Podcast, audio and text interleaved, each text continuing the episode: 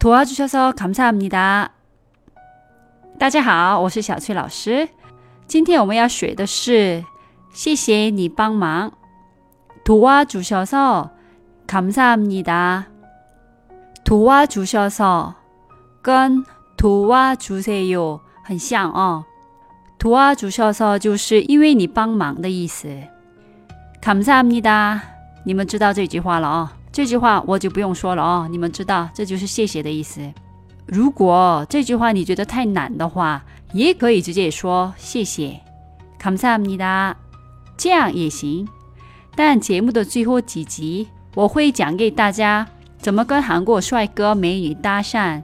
这句话会用在搭讪的啊，所以你觉得难也可以不记住，但记住的话，后期我会教大家怎么用上。